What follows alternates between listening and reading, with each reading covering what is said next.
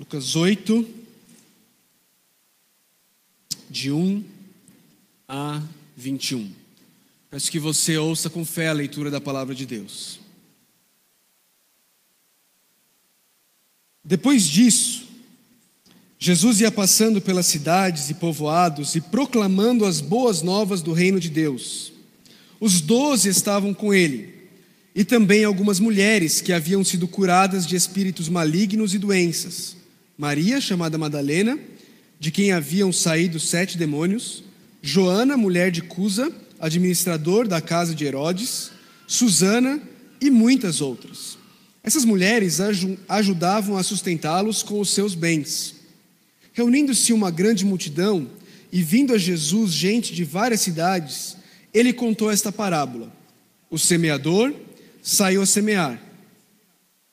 Enquanto lançava a semente, Parte dela caiu à beira do caminho, foi pisada e as aves do céu a comeram.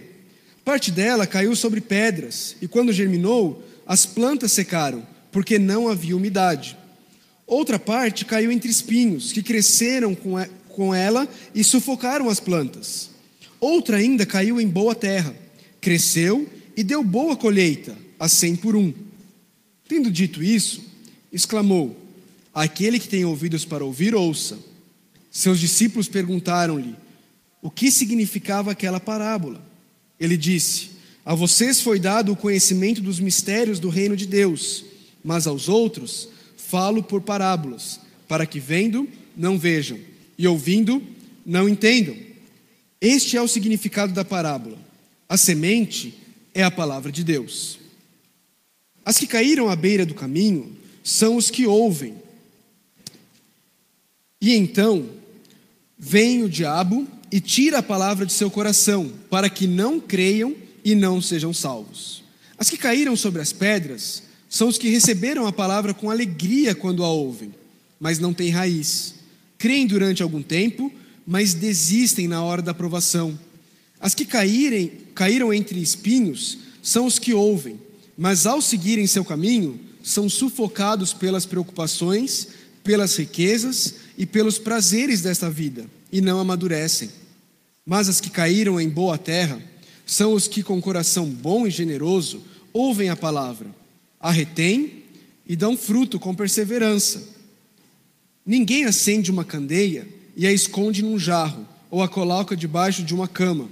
Ao contrário, coloca num lugar apropriado, de modo que os que entram possam ver a luz.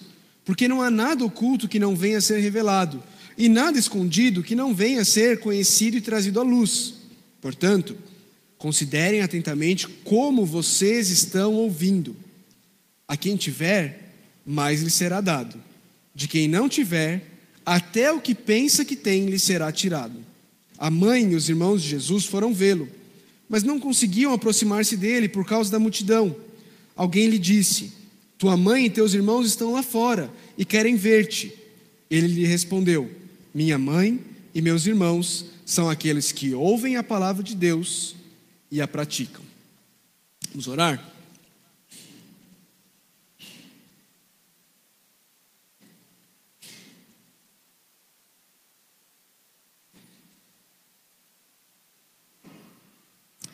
Senhor Deus, nós estamos diante da tua palavra.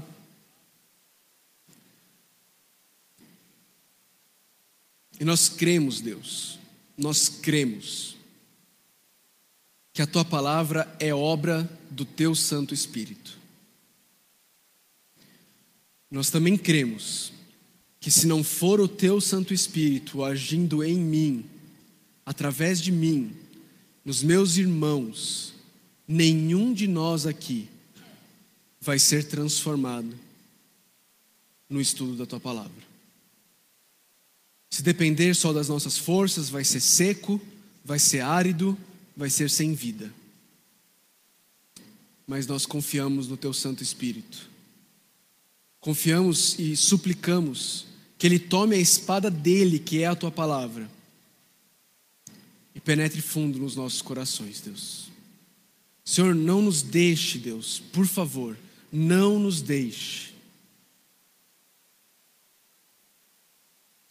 ouvir de forma leviana trivial a pregação da tua palavra, mas nos ajuda, à medida que nós ouvimos a, o teu Santo Filho, nosso Senhor Jesus, falando sobre a importância da tua palavra, nos ajuda a darmos a devida importância e respeito à pregação da tua palavra, ouvindo atentamente a tua voz através da pregação da tua palavra. Nos ajuda, Deus. Nós precisamos do Senhor. Nós oramos em nome de Jesus Cristo. Amém. Queridos, a gente está caminhando nessa série que nós chamamos de Jesus Transforma Tudo, uma série que é basicamente no Evangelho de Lucas, onde nós vamos olhar basicamente para dois tipos de passagens no Evangelho de Lucas: conversas que Jesus teve e parábolas que Jesus contou.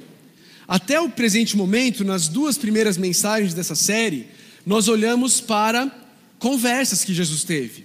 A conversa que Jesus teve quando ele estava naquela festa na casa do publicano, Levi, que depois é chamado de Mateus, e depois a conversa que Jesus teve quando ele estava naquele jantar na casa do fariseu, e então aquela prostituta vem e lava os pés de Jesus com suas lágrimas. Hoje, nós vamos olhar para a primeira parábola nessa série, a parábola que é conhecida como a parábola do semeador. Mas antes da gente olhar para essa parábola, eu quis que nós lêssemos Lucas 8, de 1 a 3, porque ele faz a ligação entre a história da mulher, da prostituta que lava aos pés de Jesus com as lágrimas e a parábola do semeador. E eu quis ler esse trecho apenas como um parênteses também, nós um dia ainda vamos voltar nesse texto para estudá-lo de forma mais profunda mas como um parênteses para demonstrar a maneira como Jesus lidava com as mulheres e tratava as mulheres. Num período em que nós vivemos, onde cada vez mais tem havido desrespeito às mulheres, em cada vez mais os homens que deveriam usar as suas forças para proteger as mulheres, têm usado suas forças para matá-las. O nosso Senhor Jesus Cristo, ele curou mulheres e ele integrou mulheres na sua equipe ministerial. Ele estava viajando, quem estava pregando e ensinando eram os doze apóstolos e ele, mas ele tinha, como o texto aí diz, muitas mulheres viajando com eles. Mulheres de todas as classes sociais. Tínhamos Maria Madalena, de quem ele tirou sete demônios, e nós tínhamos também a Joana, uma mulher rica, porque ela era esposa do administrador da casa de Herodes, alto nível social. Todos, todas as classes sociais. Jesus tratava mulheres com a honra que todas as mulheres devem ser tratadas, porque elas foram feitas à imagem e semelhança de Deus, assim como o homem. Fecha parênteses. Antes de nós olharmos para a parábola, como essa é a primeira parábola, eu também quero enfatizar que nós precisamos tomar alguns cuidados quando nós estudamos parábolas. Especialmente o cuidado de não alegorizarmos as parábolas. O que é alegorizar a parábola? É achar que cada coisinha que tem na parábola, ela tem um significado oculto, que nós precisamos descobrir esse significado oculto. Então, deixa eu dar um exemplo do que é isso nessa parábola.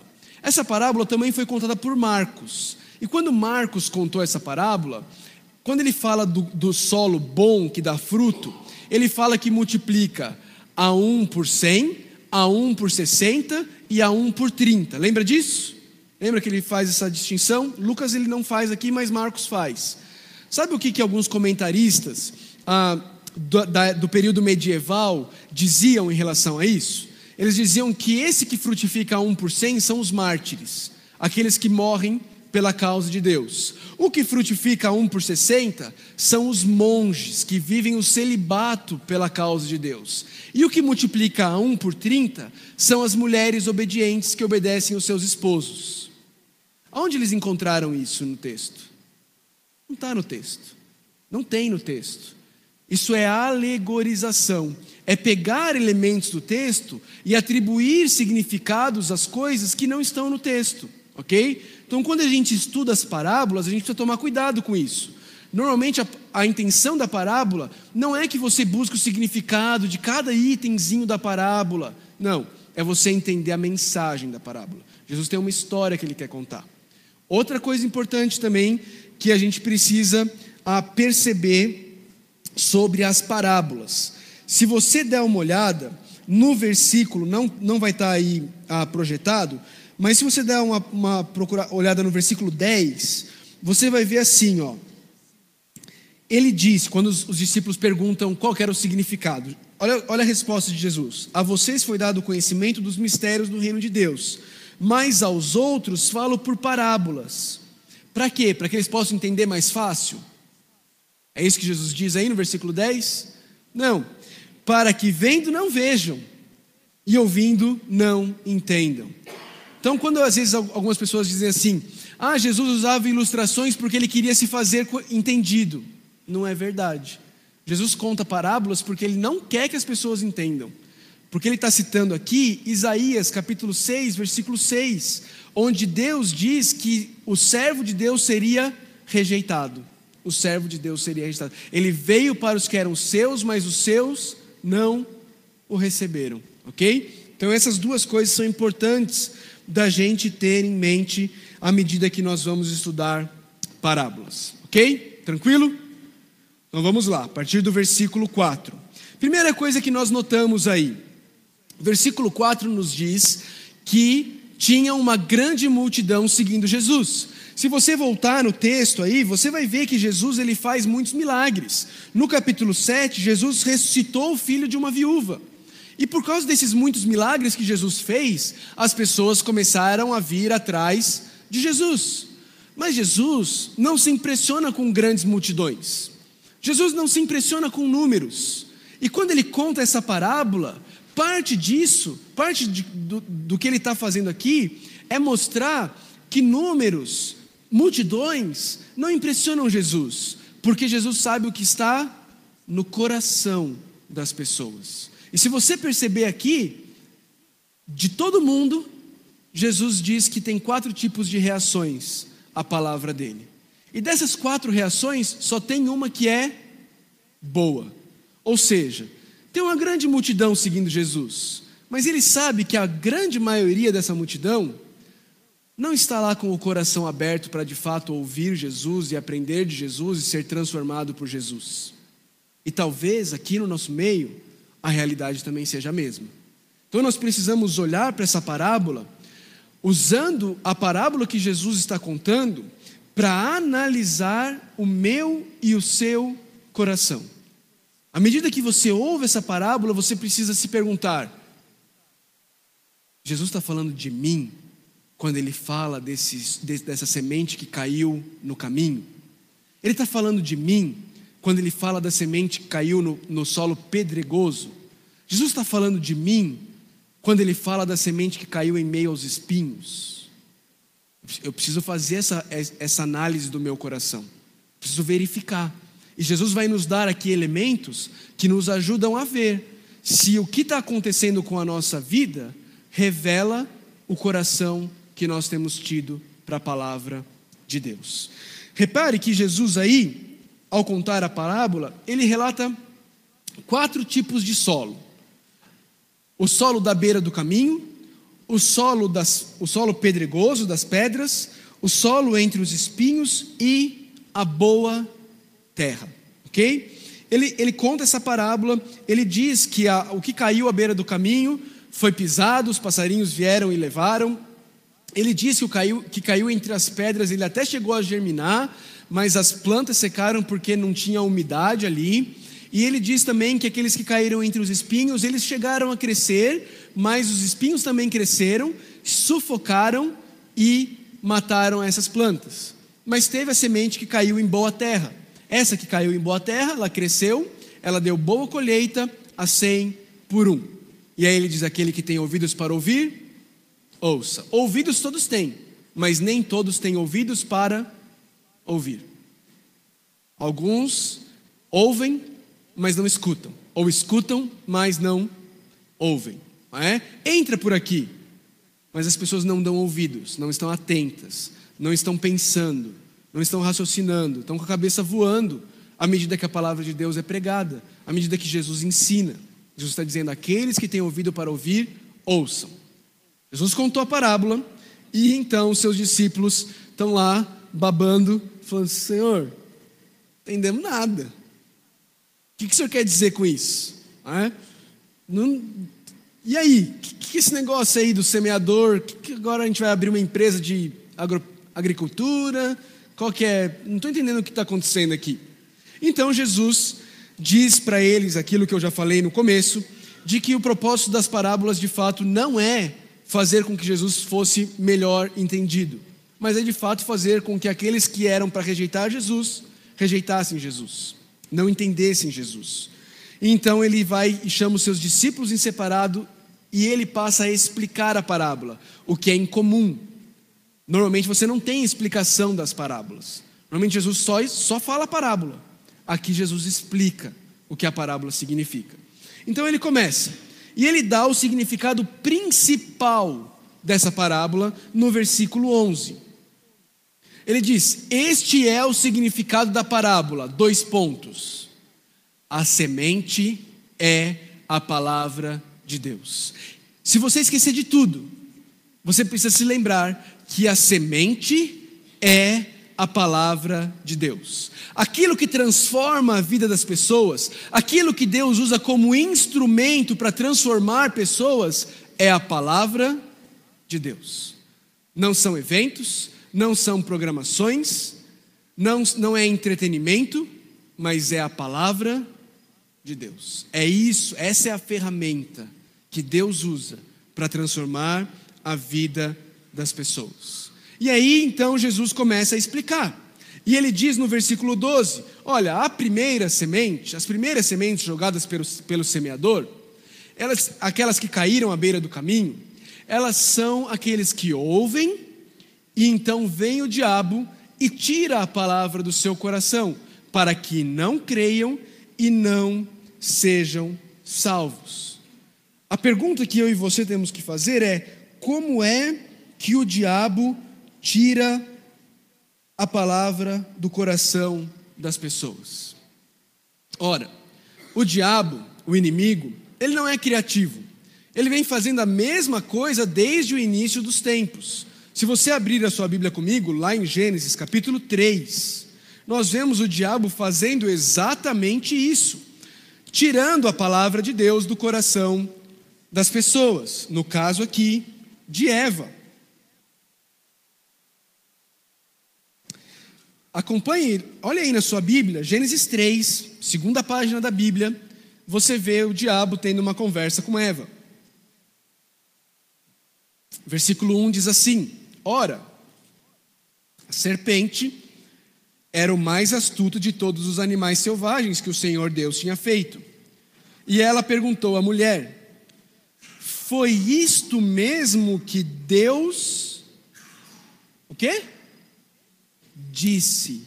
Foi isto mesmo que Deus disse? Não comam de nenhum fruto das árvores do jardim? O que, ele está fazendo? Ele está implantando uma sementinha de dúvida na mulher. Ele está distorcendo a palavra de Deus. A mulher responde, Eva responde para ele. Ela diz: Não, Podemos comer do fruto das árvores do jardim, mas Deus disse: Não comam do fruto da árvore que está no meio do jardim, nem toquem nele, do contrário vocês morrerão. Olha a serpente de novo, versículo 4. Disse a serpente à mulher: Certamente não morrerão. Deus sabe que no dia em que dele comerem, seus olhos se abrirão, e vocês, como Deus, serão conhecedores do bem e do mal. Satanás está plantando uma sementinha de dúvida no coração da mulher. Aquilo que Deus disse não é bem assim.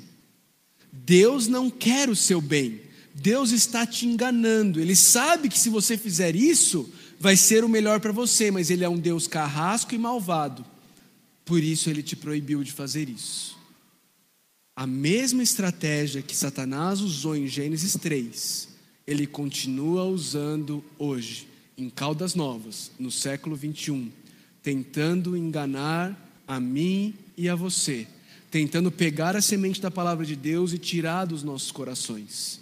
De que forma? Plantando dúvida na nossa mente, colocando medo no nosso coração propagando mentiras, que, como o próprio Senhor Jesus nos instruiu, Ele é o pai delas. Ele continua fazendo a mesma estratégia. E sabe o que é triste? O ser humano continua caindo na mesma estratégia. Ah, Deus disse que é melhor você é melhor você viver para o bem do próximo do que pensar só em você, ah, Deus não sabe o que Ele está falando. Deus não sabe como é o mercado de trabalho hoje em dia.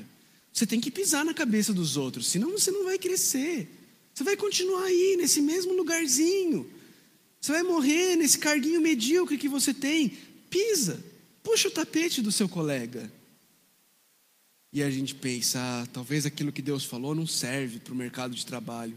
A indústria hoteleira ela é tão competitiva, é melhor eu ouvir mesmo e fazer o que todo mundo faz. Nós continuamos caindo na mesma estratégia de Satanás. Versículo 13.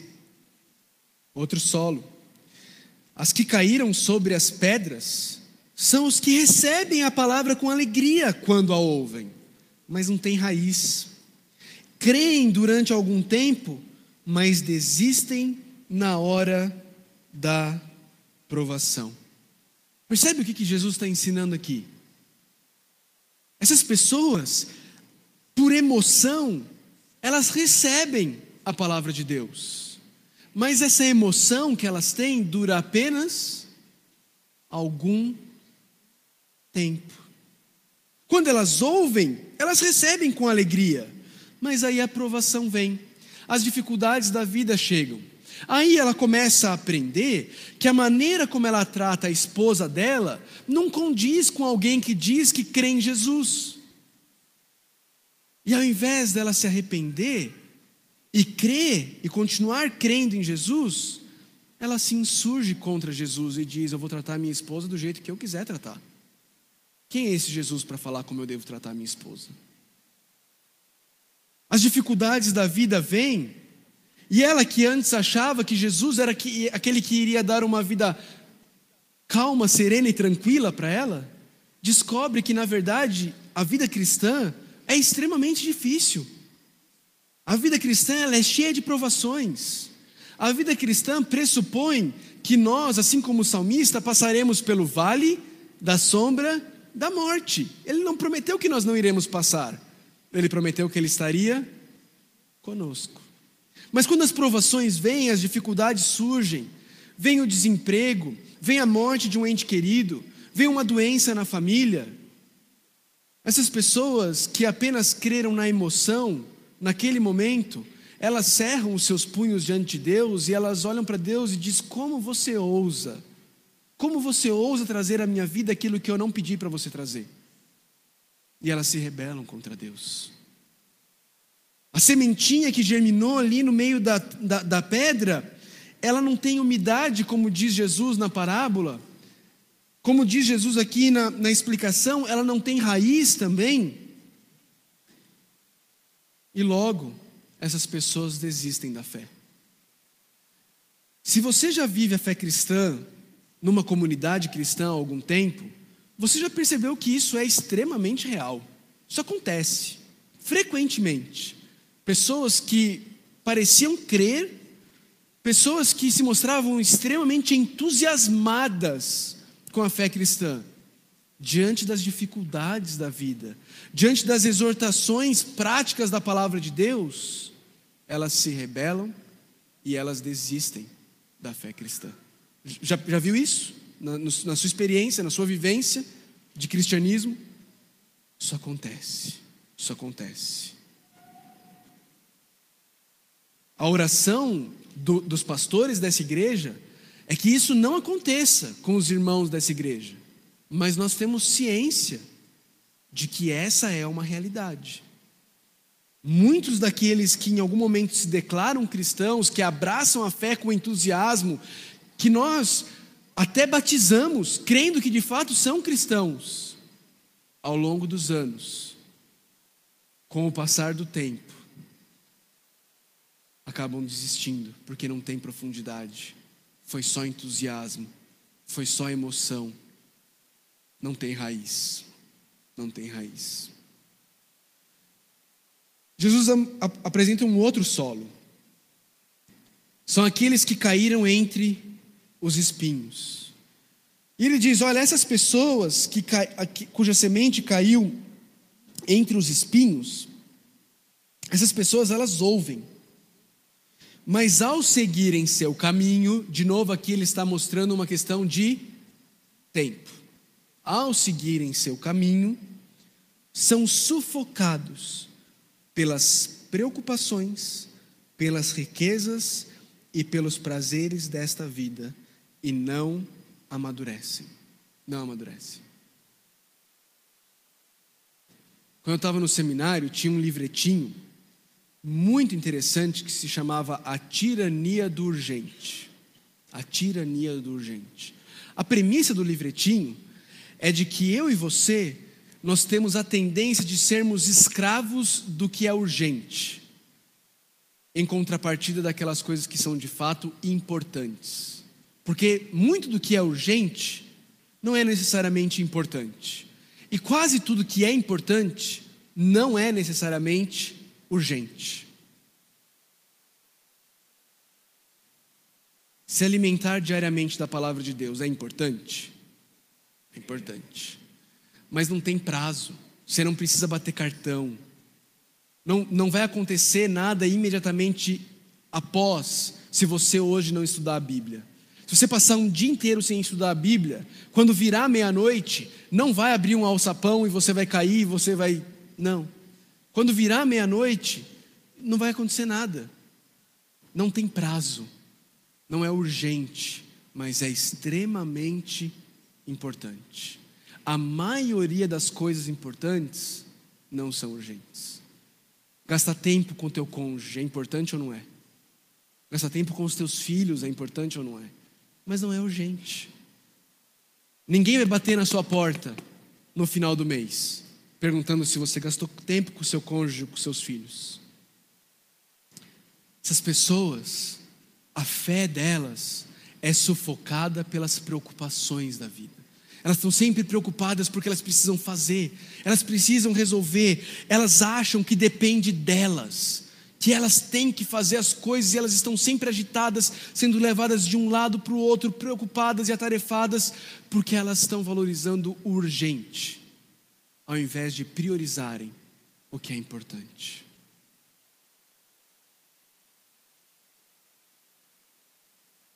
Além disso, elas estão preocupadas com as riquezas.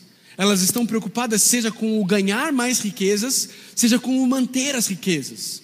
E elas não têm tempo para essas coisas de Deus. Afinal de contas, elas precisam trabalhar.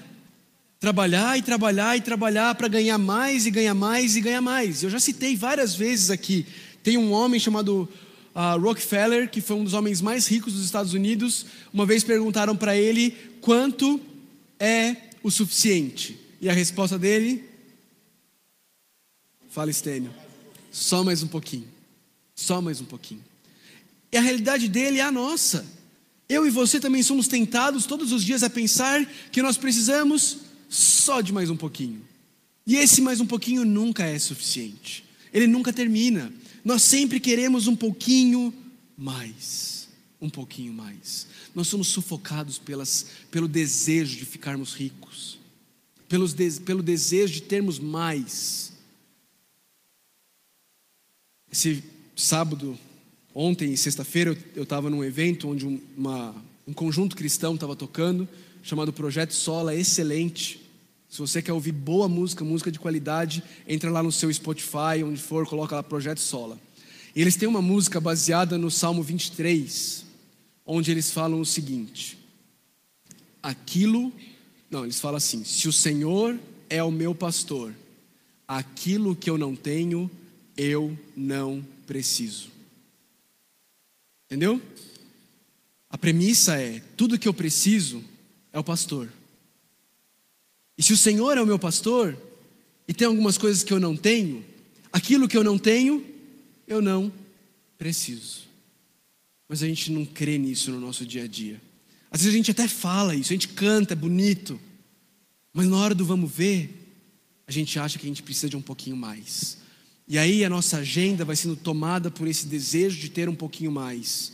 E as coisas de Deus, o tempo com Deus, vão sendo colocados cada vez mais de lado, porque eu preciso de um pouquinho mais. Além disso, existem momentos em que os prazeres dessa vida conflitam com a vontade desse Deus. E aí, entre agradar a Deus e satisfazer os desejos, os prazeres dessa vida, começa a ficar difícil. Afinal de contas, pastor, Jesus não sabe como é difícil ser solteiro na idade que eu tenho. Eu preciso dar um jeito de satisfazer os desejos. É biológico, os meus hormônios estão borbulhando. E aí eu pego a palavra de Deus que diz que o sexo é um presente de Deus, mas dado para ser desfrutado no contexto do casamento, e eu jogo a palavra de Deus fora, porque eu quero ficar com os meus prazeres. É, é o solo cheio de espinhos. As preocupações, o desejo de ficar rico, os prazeres dessa vida sufocam a palavra de Deus que foi colocada naquele coração, de forma que não amadurece. E o que não amadurece, meus queridos, apodrece. O que não amadurece, apodrece. Mas tem um outro solo, versículo 15. Mas esses que caíram em boa terra, são os que, com coração bom e generoso, ouvem a palavra, a retêm e dão fruto com perseverança.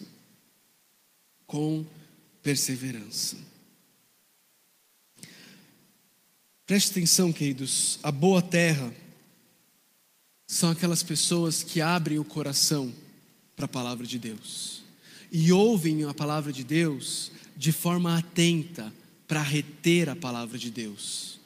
E eles não apenas retêm a palavra de Deus em seu coração, mas a palavra de Deus transforma aquele coração de forma que aquela pessoa passa a dar frutos, possa ser bênção na vida dos outros.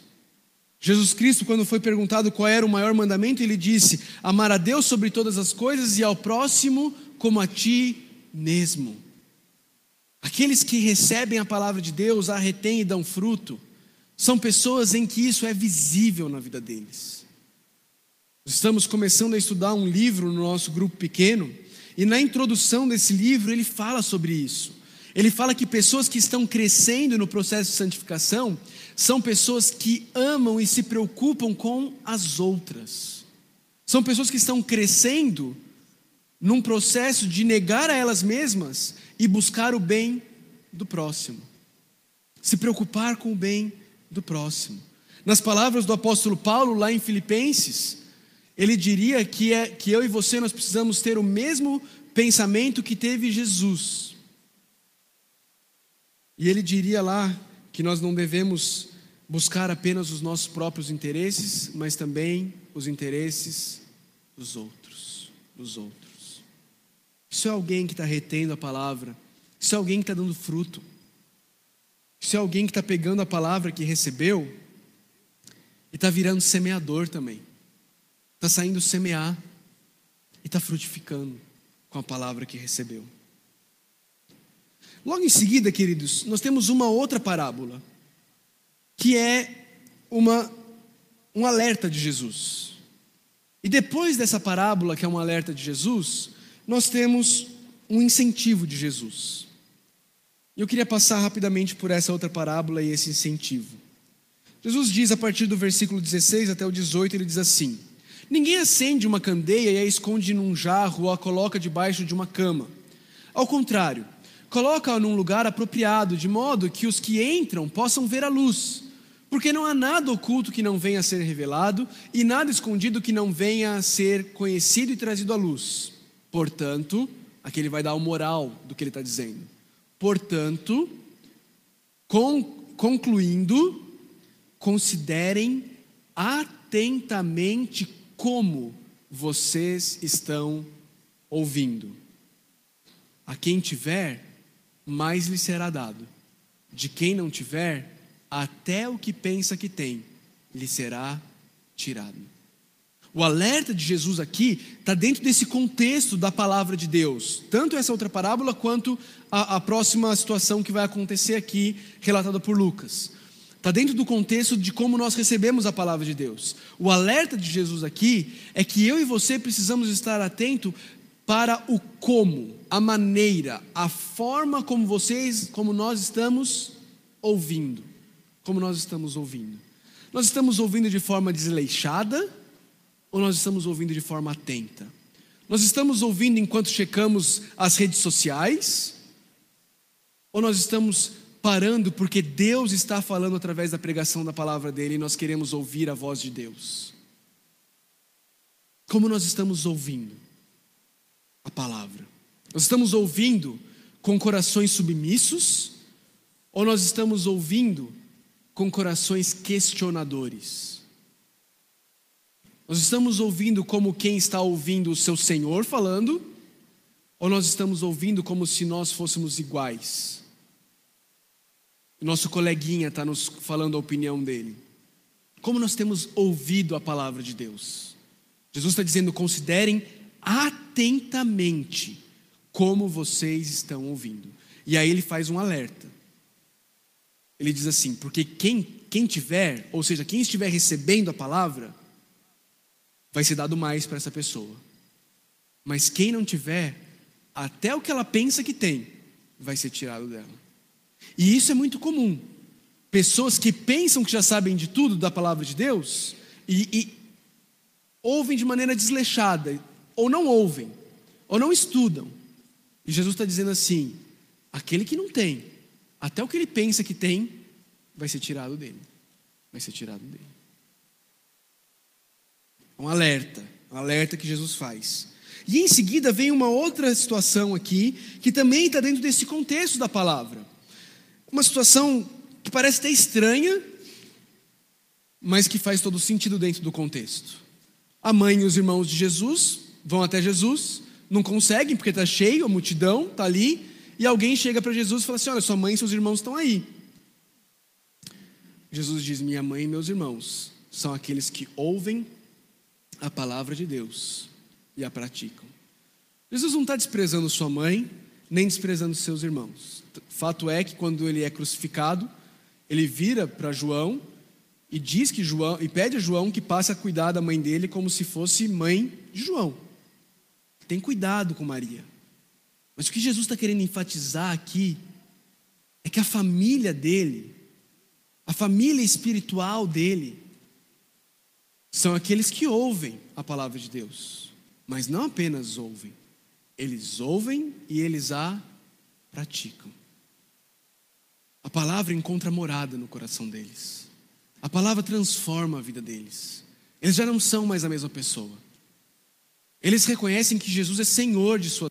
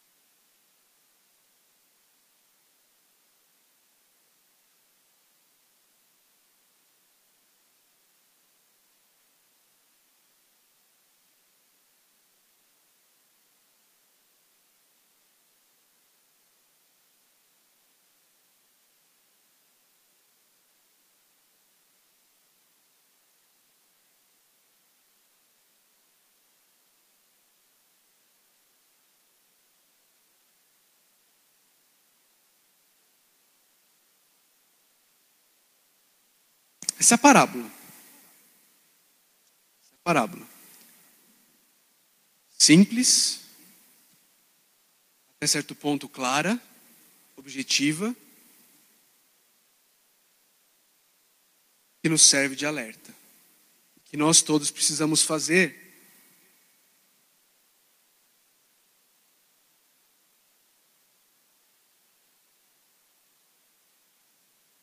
como eu disse agora há pouco, esse check-up no meu e no seu coração. Vamos fazer um eletrocardiograma espiritual.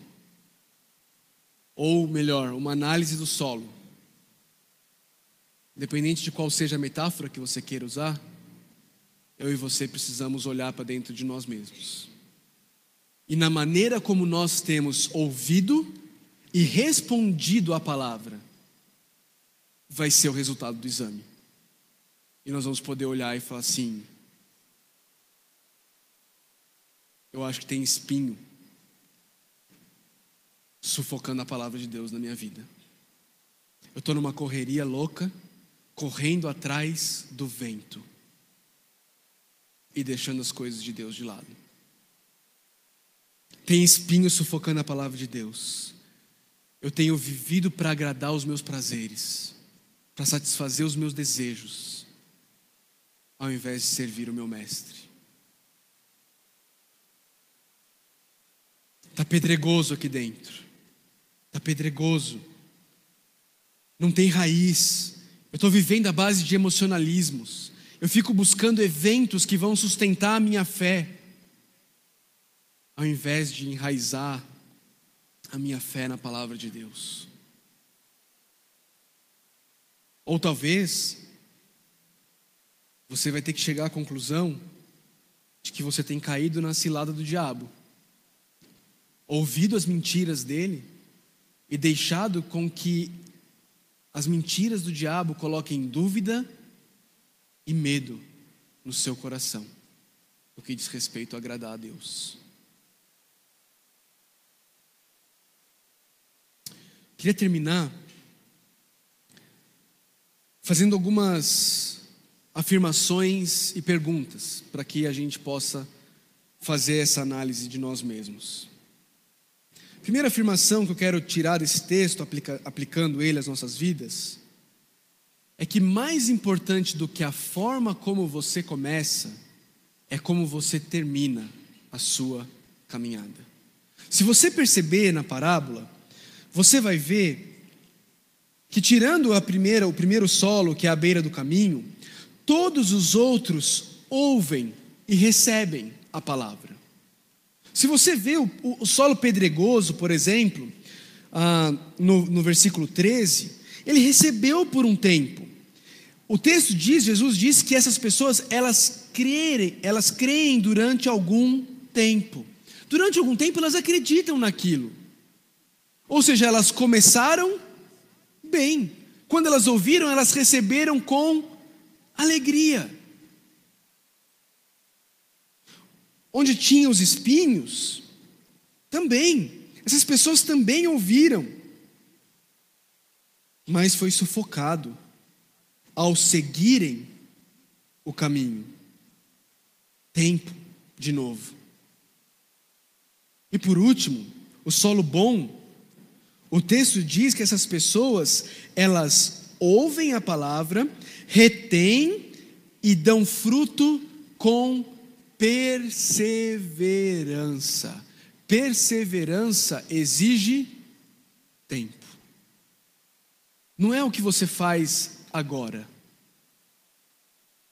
Não são uma grande decisão que você, tem, que você tomou. É a maneira, as pequenas decisões que você toma no seu dia a dia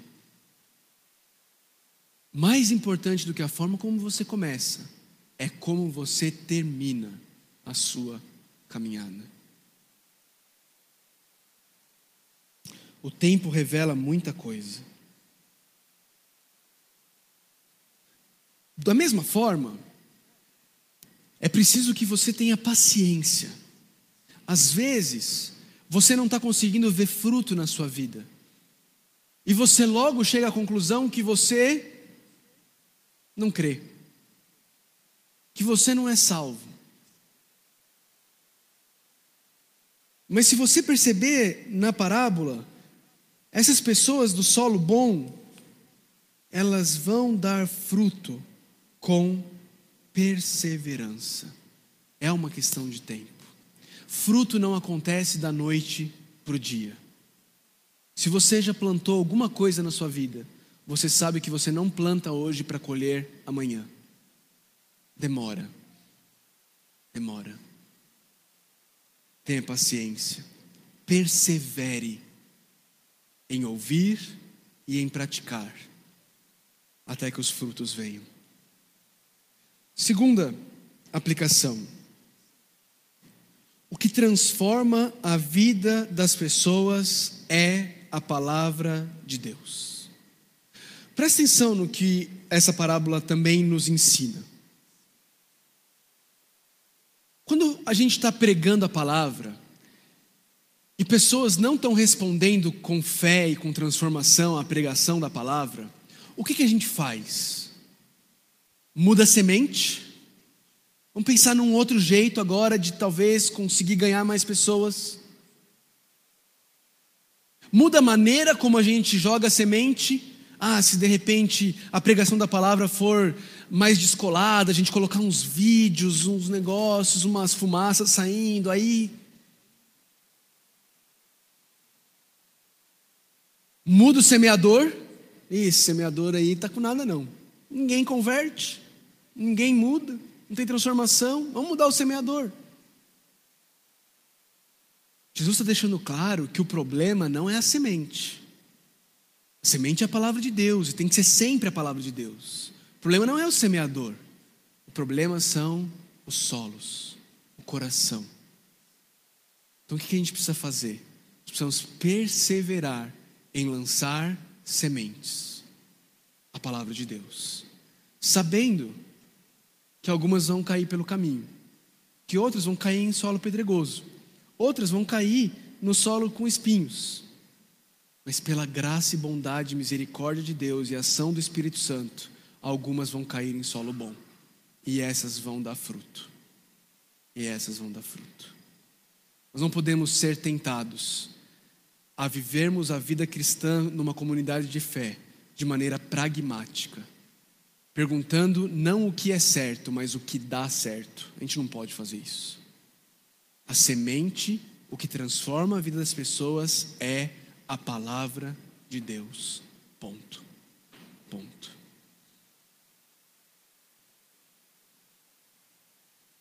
Terceiro, que solo a palavra de Deus tem encontrado no seu coração? Sabe como você vai descobrir isso? Da maneira como Jesus colocou quando vêm as provações? Seca. Quando vêm as preocupações? Quando você não tem tudo que você gostaria de ter? Quando você é tentado com os prazeres pecaminosos dessa vida, tem muitos prazeres dessa vida que não são pecaminosos, mas quando você é tentado pelos prazeres pecaminosos dessa vida, como seu coração reage à palavra que ali foi implantada. É nessas horas que você vai conhecer. Quando está tudo bem, quando está tudo certo, é extremamente fácil levantar as mãos e dizer: O teu amor é melhor do que a vida. Deixa a vida começar a correr risco para você ver. Aí você vai descobrir se de fato ali no seu coração o amor de Deus é melhor do que a vida. Por último, um alerta como Jesus fez. Cuidado, Deus não desperdiça Sua palavra. Deus tem confiado a palavra dele a nós. Que eu e você não assumamos que Ele tem por obrigação continuar a nos dar a palavra dele. Ele não tem. E se eu e você não fomos bons mordomos, bons mordomos do que ele tem nos dado, Jesus nos alertou que ele vai tirar até o que a gente pensa que a gente tem. Nós precisamos ser bons mordomos do banquete que Deus tem nos dado na palavra dele. Quero terminar lendo uma oração. Tem um devocional que se chama Orando através da Bíblia pelos seus filhos. E no dia 14, agora, essa semana, nessa devocional, escrita por uma mulher chamada Nancy Guthrie, não sei como pronuncia o sobrenome dela, ela faz uma oração pela família. E eu acho que essa oração, eu e você, nós precisamos orar pelas nossas famílias e nós precisamos orar pela nossa igreja também. E eu queria ler essa oração, concluindo o nosso tempo juntos aqui, na palavra. Ela diz assim: Senhor, precisamos livrar nossa igreja de uma frequência semanal aos cultos, sem que haja desejo verdadeiro por ouvir a Sua palavra. Ela está dizendo, em outras palavras, Deus, nos livre de vir no culto sem desejo de ouvir a Tua palavra. Deus nos livre disso. Precisamos, ela diz, de corações que recebam Tua palavra e de mentes que pensem e meditem nela de mãos que não consigam deixar de se erguer a ti, e faces que se prostrem diante de ti. Só tu, só tu, ela reconhece, pode nos tornar vivos assim para a tua palavra. Em nome de Jesus. Amém. Que Deus nos abençoe.